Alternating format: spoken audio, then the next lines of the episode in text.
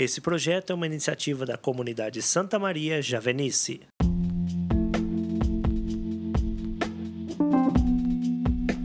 Olá, amados irmãos e irmãs. Sejam bem-vindos. Hoje é 12 de abril de 2021.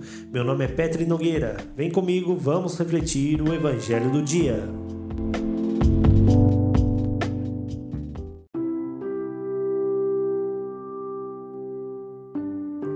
O texto do evangelho de hoje está no livro de João, capítulo 3, versículos de 1 a 8.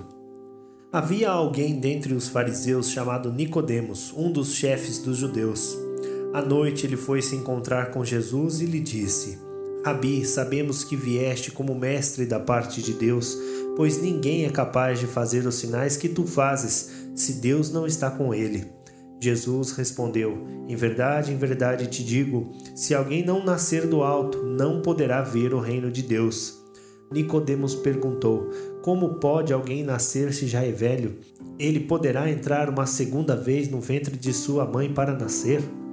Jesus respondeu: Em verdade, em verdade te digo, se alguém não nascer da água e do espírito, não poderá entrar no reino de Deus. O que nasceu da carne é carne, o que nasceu do espírito é espírito. Não te admires o que eu te disse.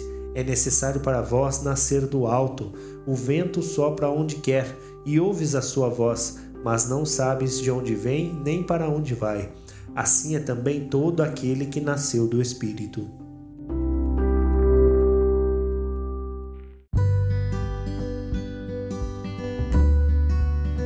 O texto da reflexão de hoje foi escrito por nossa irmã de comunidade Estela.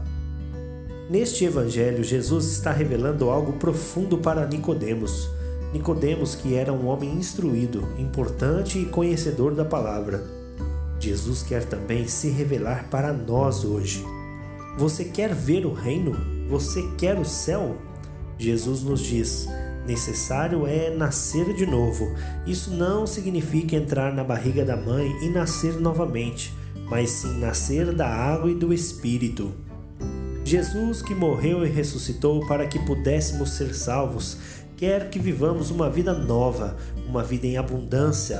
É necessário aceitar Jesus como Senhor da nossa vida, renovar nosso batismo todos os dias, sermos fiéis, buscarmos a santidade.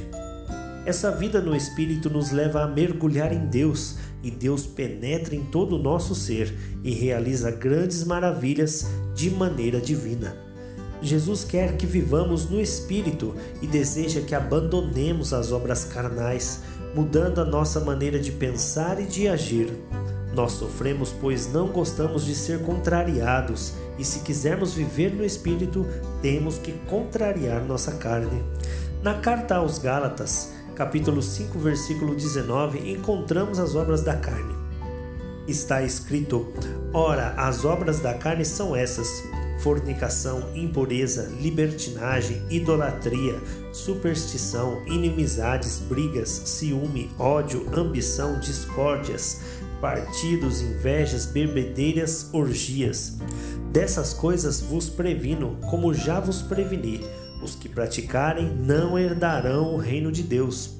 Ao contrário, o fruto do Espírito é caridade, alegria, paz, paciência, afabilidade, bondade, fidelidade, brandura, temperança.